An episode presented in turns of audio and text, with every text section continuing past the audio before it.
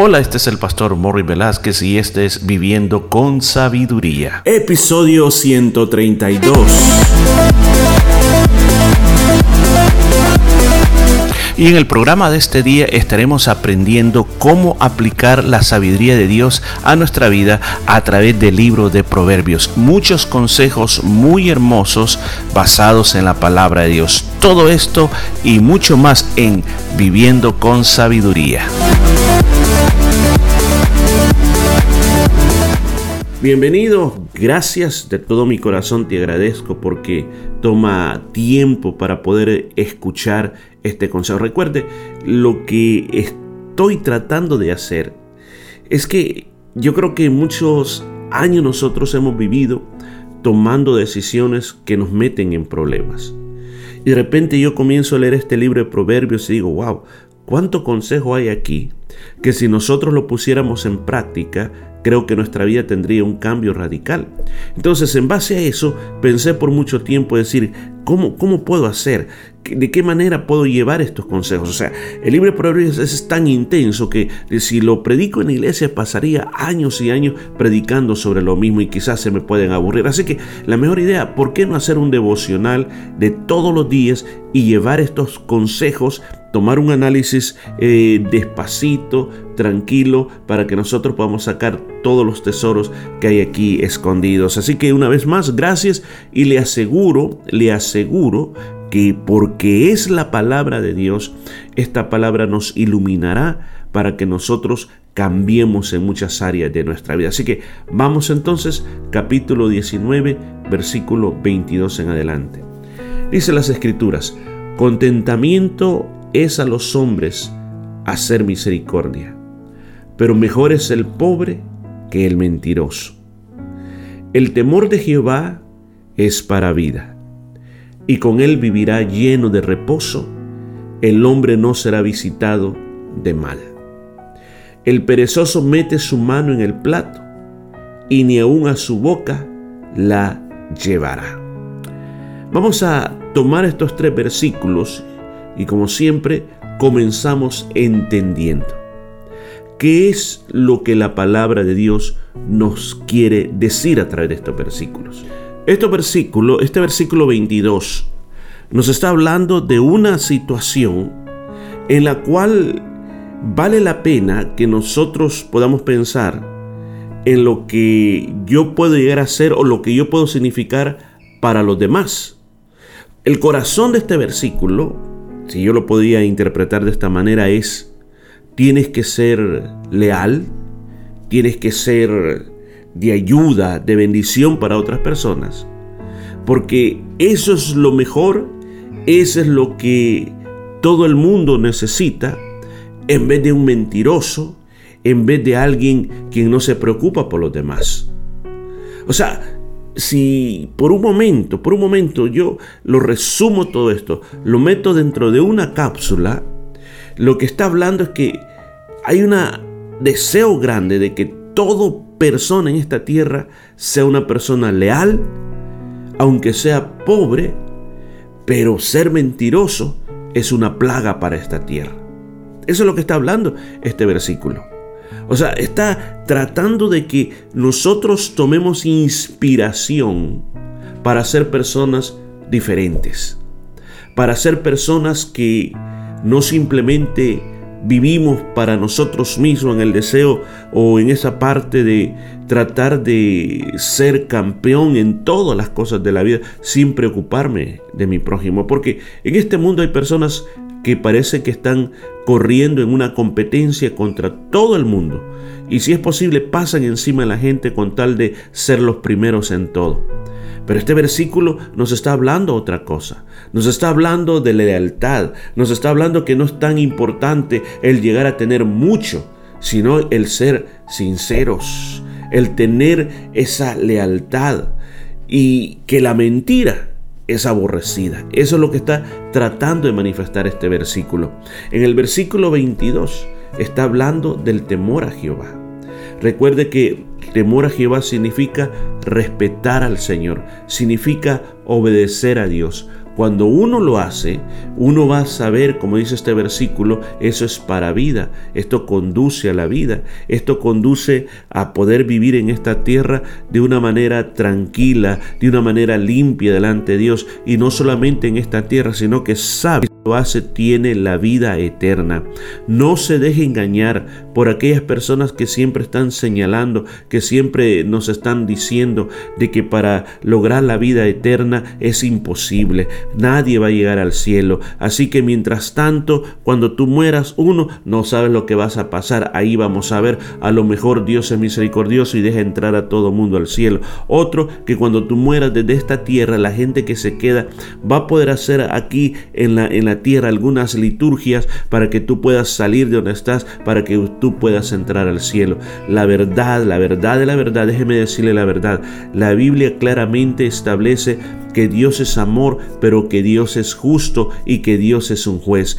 Tanto bendice al que hace lo bien como también castiga al que hace lo malo. Dios no creó el infierno para el hombre, lo creó para Satanás y sus ángeles. Pero como el hombre ha seguido el camino del enemigo, por eso va a ocupar también ese lugar. Entonces, ¿qué es lo que nosotros tenemos que hacer en esta vida? Obedecer a Dios, así como está aquí.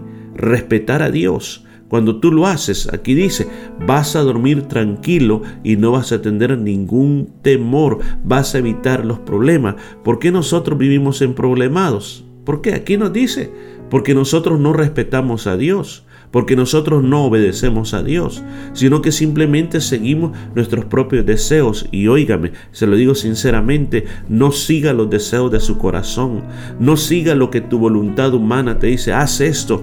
Nuestra naturaleza, nuestra naturaleza es carnal. Cuando digo carnal es de esta tierra y siempre quiere hacer lo, es, lo que es contrario a Dios. Y eso a nosotros nos va a traer duras consecuencias, duras consecuencias que pues nos lamentamos y decimos, ¿por qué lo hice?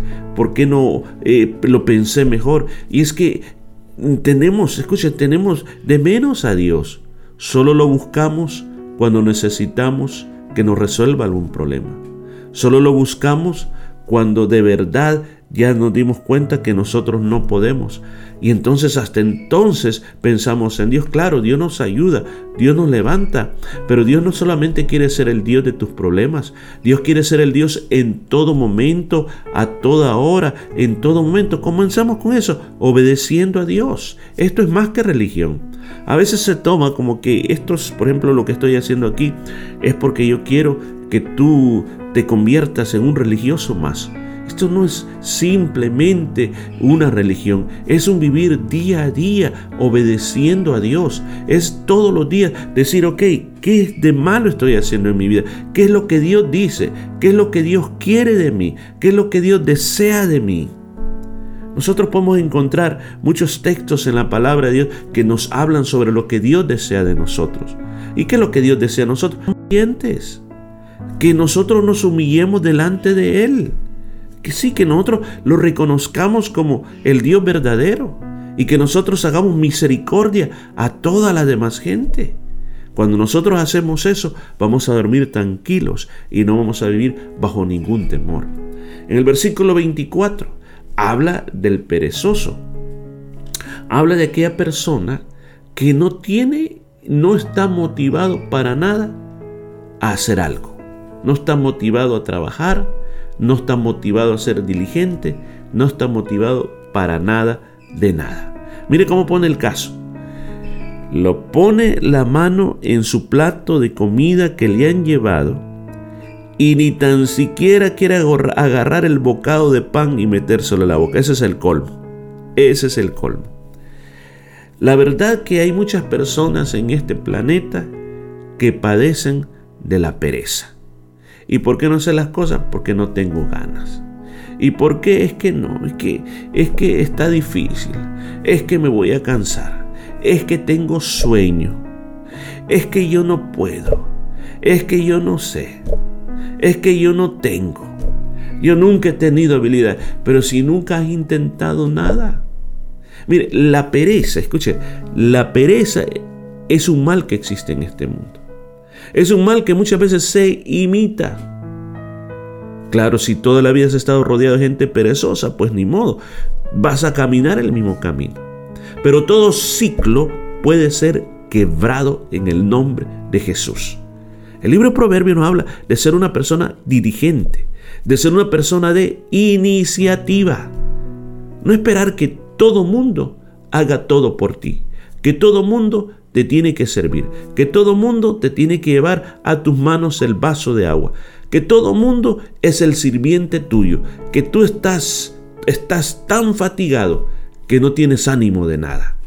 Fíjese que cuando vivimos en la pereza, el próximo paso de la, de, la, de la pereza es la ansiedad y la ansiedad nos lleva a la depresión. Porque tú no le encuentras sentido a la vida, te levantas cada mañana para qué. Dice, qué aburrido, qué aburrido está aquí en la casa, qué aburrido es aquí, qué aburrido allá, todo lo encuentras aburrido. Mira un programa de televisión, está aburrido. Te quedas leyendo algo, está aburrido. Todo está aburrido no le encuentras sabor a la vida. Pero cuando tú eres diligente, te levantas por las mañanas con metas que quieres alcanzar. Te pones metas que tú quieres lograr en la vida. Y esas metas te ayudan a que tú te muevas, te levantes y hagas muchas cosas que eh, a veces ahí están ahí. Y como dicen aquí, le pone el ejemplo eh, máximo este de, de alguien que ni tan siquiera, ni tan siquiera tiene, escuchen, la fortaleza como para llevar el bocado a su boca teniendo ahí todo. O sea, aquí Salomón nos está diciendo hay personas que tienen el plato, el plato de las posibilidades, el plato quizás de todos los recursos delante de sí. Pero ¿qué hace? Se queda dormido. Se queda esperando que alguien, por él o por ella, haga algo para que se pueda activar. Este día vamos a reprender eso. Este día lo vamos a echar fuera. ¿Qué es lo que tú has dejado de hacer por tanto tiempo? Pues ahora tú te vas a proponer hacerlo. Ahora tú te vas a proponer a usar tu tiempo productivamente, no improductivamente. No desperdicies tu tiempo porque el día que estás viviendo hoy ya no regresará más. El tiempo que estás desperdiciando hoy ya no va a volver a más. Hoy es el día que tú puedes cambiar esa pereza por ser una persona diligente, hacer algo hasta que te canses y vas a ver que cuando llegues a la noche vas a dormir tranquilamente porque has sido una persona diligente y cada mañana te vas a levantar con fuerzas, con energías, porque vas a ver que hay metas que tú quieres lograr y cosas que tú quieres obtener. Bueno, ¿qué lecciones? Pues la primera lección es Procura con todo tu corazón, hoy mismo, a partir de este día, procura con tu corazón ser una persona leal y sincera y con todos tus hermanos y con toda tu familia. Es lo más importante en la vida. La vida no es una carrera, sino que la vida se trata de vivir cada día, pero de vivir lealmente y sinceramente ante los demás. Segunda lección. Este día en este preciso momento, yo te invito a que tú seas una persona que está dispuesta a obedecer a Dios en todo, respetar sus mandamientos y vivir solo para Dios. Tercer lugar, tercera lección que nos enseña, sé diligente. Comencemos a partir de este día a luchar contra toda pereza. Seamos personas que siempre estemos ocupados. Ocupa tu mente en algo. Haz que tu mente sea diligente, que tu mente sea como un músculo. Mira cómo las personas hoy en día para desarrollar músculos hacen tanto ejercicio. Pues tú desarrolla tu mente, desarrolla grandemente para que todos los días tengas algo que te ayude, que te impulse a vivir la vida lleno de Dios. Bueno, vamos a continuar el día de mañana más con esta vida de sabiduría. Y esto fue todo por este día. Nos escuchamos el día de mañana.